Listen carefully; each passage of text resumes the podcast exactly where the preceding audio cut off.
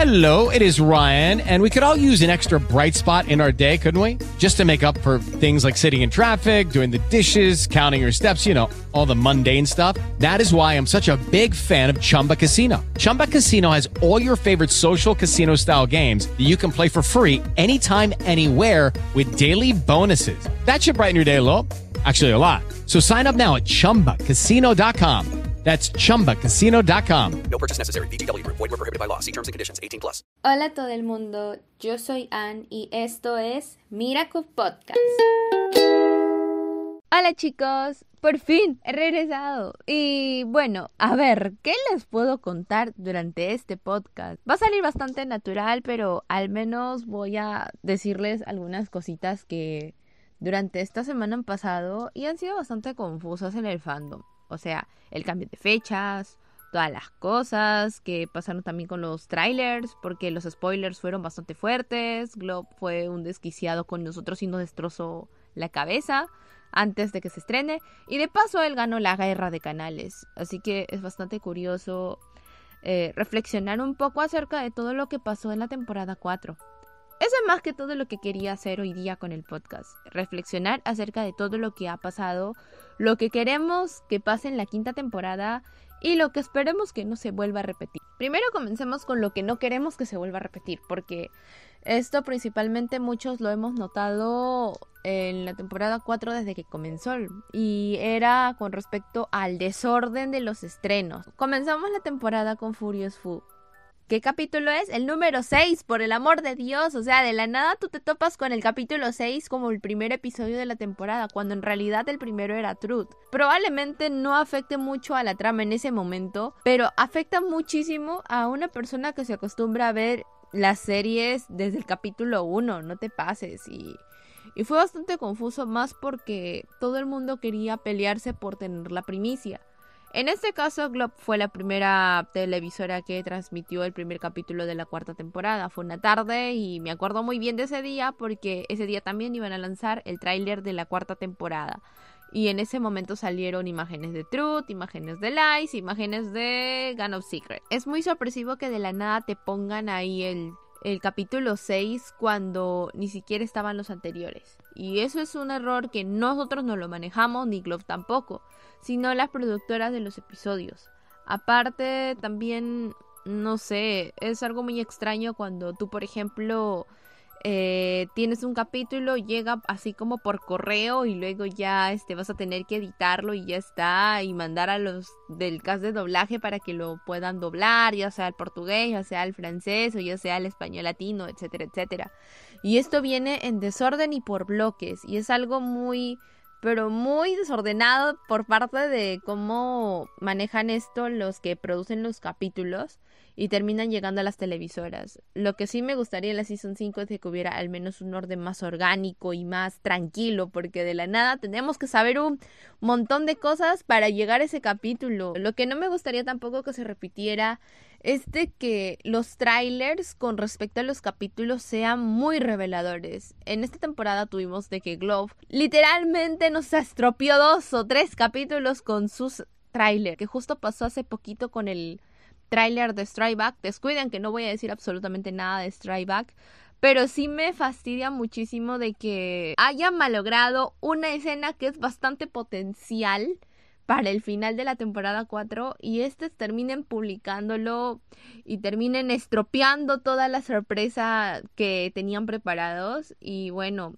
a mí me da una cólera enorme porque no había pasado esa molestia desde Wishmaker cuando spoilearon el tema de lo de Lucas sabiendo la identidad de Ladybug y en verdad me fastidió horrible de que Globe teniendo el poder que tiene y queriendo hacer polémica vaya a liberar así una escena tan importante. Y yo espero que en la temporada 5 no metan sus narices, pero lamentablemente es una productora principal, tiene dinero, tiene muchas influencias y eso lamentablemente va a afectar a cómo nosotros vemos la temporada que viene, que es la 5. De repente habrá gente que no le gusta tanto los spoilers y hay gente que le encanta spoilerse primero. Yo soy de las segundas personas.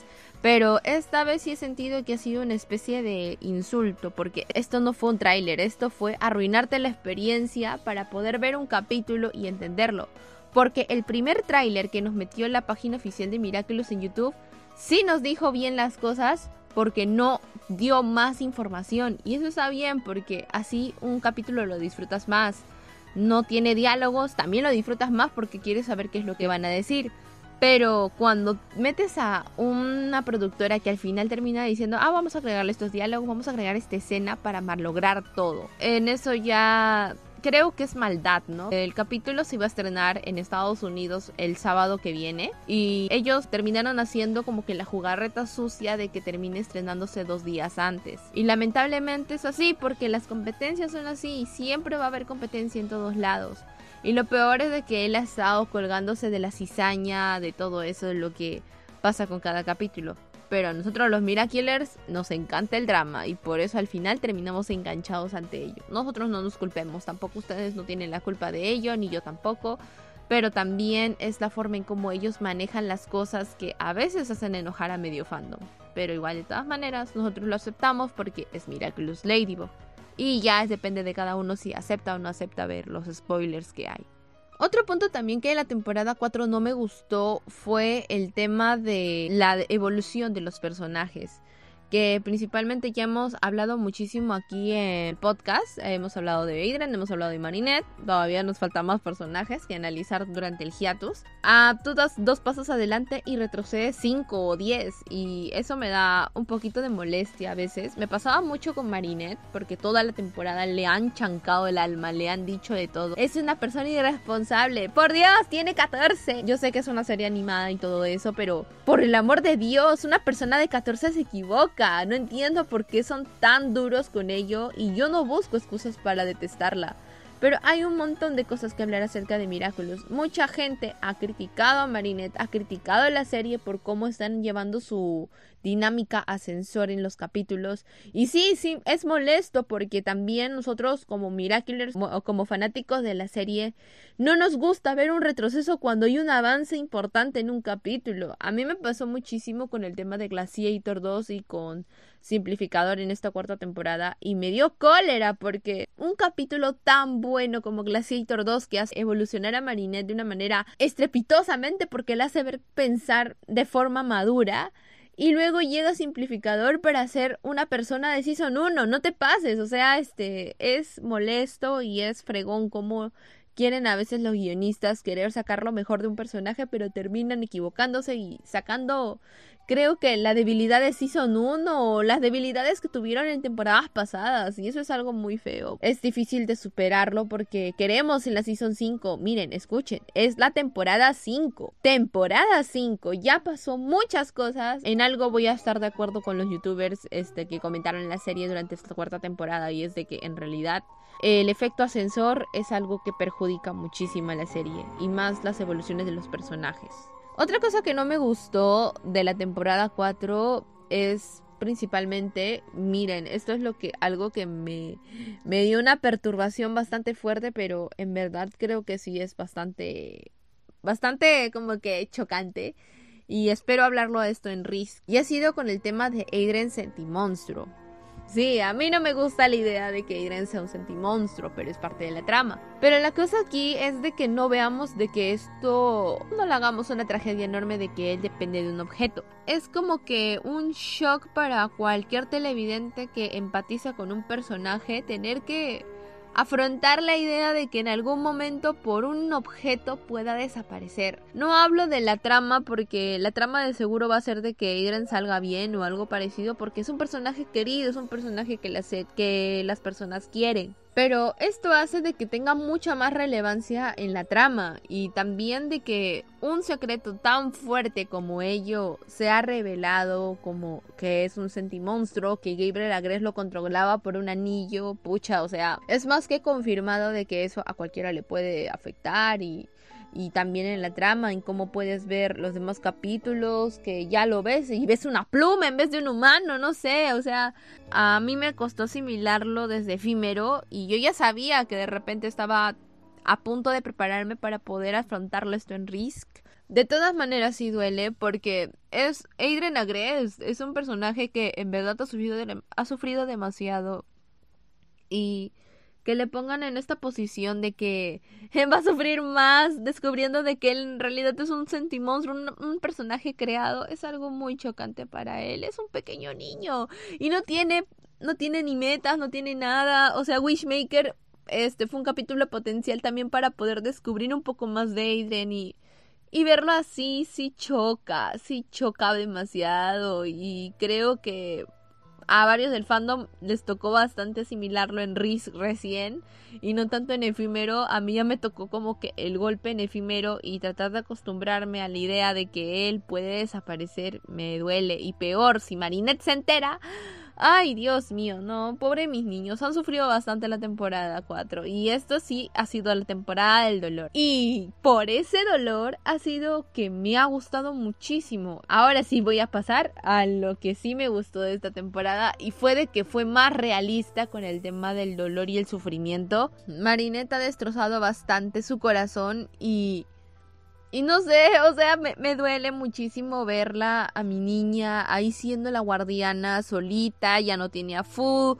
Ya ahora encima también Alia Alia la ha traicionado diciéndole al niño que ella, este, bueno, que ella no, que Ladybug está trabajando con ella, no están confiando en ella. Encima el tema de la crisis de Chat Noir y el trauma de Chat Blanc, o sea, la niña tiene muchas cosas y que el sufrimiento lo den en su máxima expresión en varios capítulos como Ganox Secrets o el propio Riz que también este pasa para Strikeback, pucha, no, o sea, es mucho dolor, son muchas emociones, hay bastantes momentos tensos y eso hace de que la temporada tenga una forma muy interesante de verse y también el drama esté hasta el tope.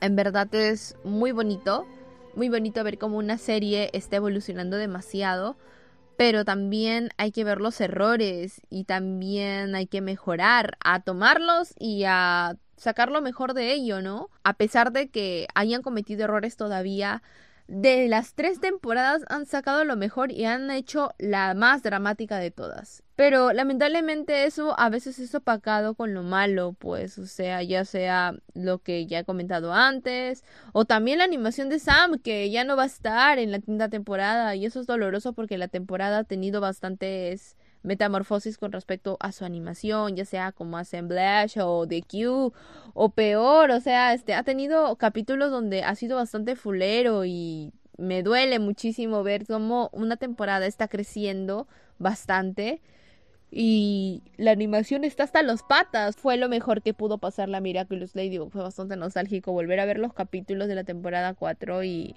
y ver esto que me da mucha pena, de verdad. Otra cosa también que me gustó muchísimo es de que los personajes tienen mucha más relevancia, los personajes secundarios obviamente. Hay muchas responsabilidades con respecto al trama de Alia, que también sí estuvo muy emocionante. Eh, más bien me duele mucho cómo está empezando a terminar la trama, porque este vamos a ver algunos guiños en eso en Strikeback según el tráiler de Miraculous Ladybug en el canal de YouTube como nos estuvieron diciendo. Y también la parte de Luca, que hasta ahora no lo vemos en ninguno de los trailers de Strikeback, que me preocupa porque él sabe el secreto de Ladybug y de Chat Noir, qué estará pasando. Y encima con el tema de Risk es muy difícil decir algo, o sea, no sabemos exactamente qué le va a pasar.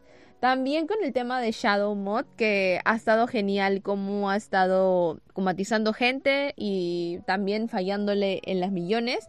Y en cómo vemos en esta temporada la frustración de Gabriel Agres ya que está llegando a su tope y ya no se vuelve tan repetitivo como antes. Aunque no lo crean, ustedes, ustedes seguro lo verán muy repetitivo con el tema de, ah, voy a vengarme de Ladybug, pero no, esta vez lo siento más como que de empatizas muchísimo con el villano y termina diciendo, muy bien, su deseo es egoísta, está mal, pero él está dolido.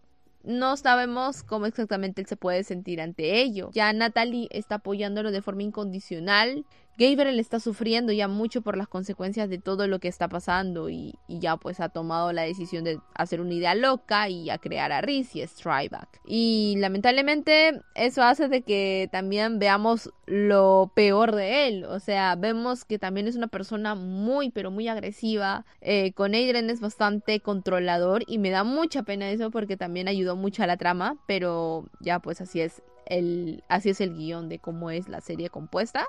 También hay la trama de Félix, que también estaba emocionante porque justo se puso cañón en la última parte. Y bueno, Gabriel Agres es un pilar, ¿no? Para poder empezar la trama y termina en Risk Strikeback. Me decepcionó solamente un poco la trama de Laila que tiene en el episodio de Risk. Espero que en Strikeback destroce todo porque me encanta muchísimo cómo es Laila como personaje, como villano, antagonista. Y no sé, siento que le faltó más matiz en esta temporada, debió aparecer muchas más veces. Otro tema también que me gustaría que lo tocaran para la temporada 5 y no lo tocaron mucho en la 4 es el tema de Emily. O sea, yo entiendo, está tiesa, está vieja muerta, pero de todas maneras, por Dios, o sea, no nos han dicho absolutamente nada de Emily, solamente que sigue en esa urna y ahora está rota por un puñetazo que le metió Gabriel Agres y ya está, o sea de ella no vemos mucho, más bien este, vemos el lamento de Adrian por su madre y en cómo su padre está hundiéndose en su propio hueco y él no quiere estar en ese hueco como él. Y eso es bueno porque también, o sea, vemos de que Emily ha sido un enlace bastante fuerte entre eh, Gabriel y Adrian. Ha sido como que potencial. Espero que en la quinta temporada lo tomen más a cuenta de que Emily aparezca en la trama. Y espero que sí, porque, o sea, ya es un personaje enorme y tiene bastante relevancia. Y queremos saber su versión también de las cosas, porque Gabriel puedes tener el deseo más egoísta del mundo, pero no sabemos si Emily es buena o es mala. O sea, tampoco no sabemos eso. Y también el motivo del por qué crearon a Adrian. Por eso también es lo que nos genera mucha intriga ante estas tramas lo que me ha gustado muchísimo es de que el fandom ha regresado con más fuerza y ha estado muy unido con respecto a varias cosas. Ha estado a favor de muchas, ha estado en contra de otras, incluso apoyando los estrenos, ya que la temporada 4 ha sido una de las temporadas más locas con respecto a los estrenos y filtraciones en Latinoamérica al menos y ha sido una locura gigante porque hemos estado ahí apoyando cada vez que se estrenaba en Disney Plus. Ya se estrena pronto el 3 de abril en la señal de Disney Channel por cable, así que espérenlo porque de verdad va a estar buenaza. La temporada 4 ha sido una de las temporadas más explosivas de Miraculous Ladybug y ha sido una experiencia única vivirlo madrugar, tener que estar al pendiente de alguna noticia durante todo el día y también estar dándole contenido a ustedes porque en verdad es muy genial y gratificante ver que mucha gente está haciendo su propio contenido y está haciendo mucha información para poder informarles a todas las personas que son fanáticas de la serie. Y eso se le agradece muchísimo porque Miraculous como fandom ha crecido demasiado y la gente, por más que se haya ido, ha regresado también. Ha sido como que la segunda migración de Miraculous o algo parecido porque en Shapland todos se regresaron, pero en la cuarta temporada para la parte final ya la mayoría también está queriendo regresar otra vez al fandom. Y bueno, yo no digo que el fandom es perfecto, ha habido momentos de bullying, ciberacoso y toda la cosa, y yo no puedo estar ahí tampoco ajena ante ello porque a mí también me han atacado por pocas personas que pasan ahí, o sea, que pasan en el camino de las redes sociales te puede arruinar una experiencia tan bonita como es disfrutar de una serie bastante genial. Solamente les pido que piensen con cabeza fría todo lo que hacen y nada más, o sea, porque las decisiones de ustedes que pueden de repente ser rudos pueden afectar a otras personas. Y bueno, solamente lo único que queda es el respeto del caso, a los creadores, a los propios este, fanáticos de la serie que no se peleen entre ustedes porque ya falta poco, ya va a terminar la temporada y ya va a terminar el arco el de Miraculous Ladybug que comenzamos de Season 1. Terminamos en esta quinta temporada.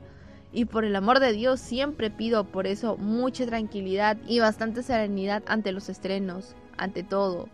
Hay que estar pacientes. Miren los capítulos de Miraculous si no entienden algo. De verdad, yo siempre les digo esto en los podcasts, pero miren los capítulos. En verdad, ayuda demasiado en ver una perspectiva de lo que está pasando en toda la temporada. Y a veces yo no entiendo algo, tengo que revisar el capítulo. Y es, no es como estudiar. Bueno, si te gusta la serie tal y como es, es mejor analizarla así de a poquitos, ¿no? Mira una repetición, una temporada, dos temporadas, toda la serie y otra vez y así. Yo estoy viéndome la temporada 4 en estos momentos completa.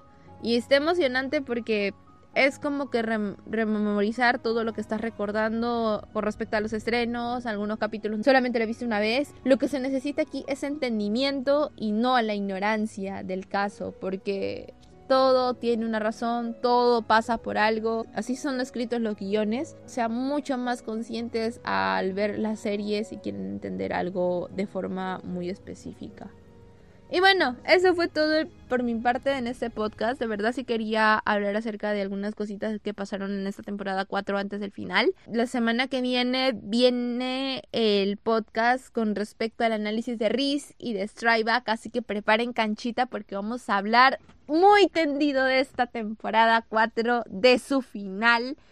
Y bueno, solamente eso. Muchas gracias por el apoyo durante estas semanas, durante estos meses, todos mesecitos que han pasado. Agradezco muchísimo la atención y también este su tiempo por escucharme y por entender esta loca. Síganme en mis redes sociales, soy Swiftaculous en todas. Y nos vemos en el siguiente podcast. Cuídense mucho, protéjanse, todavía existe el virus y adiós. Hello, it is Ryan, and I was on a flight the other day playing one of my favorite social spin slot games on chumbacasino.com. I looked over the person sitting next to me, and you know what they were doing? They were also playing Chumba Casino. Coincidence? I think not. Everybody's loving having fun with it. Chumba Casino is home to hundreds of casino style games that you can play for free anytime, anywhere, even at 30,000 feet. So sign up now at chumbacasino.com to claim your free welcome bonus. That's chumbacasino.com and live the Chumba life. No purchase necessary. Group. Void prohibited by law. See terms and conditions. 18 plus.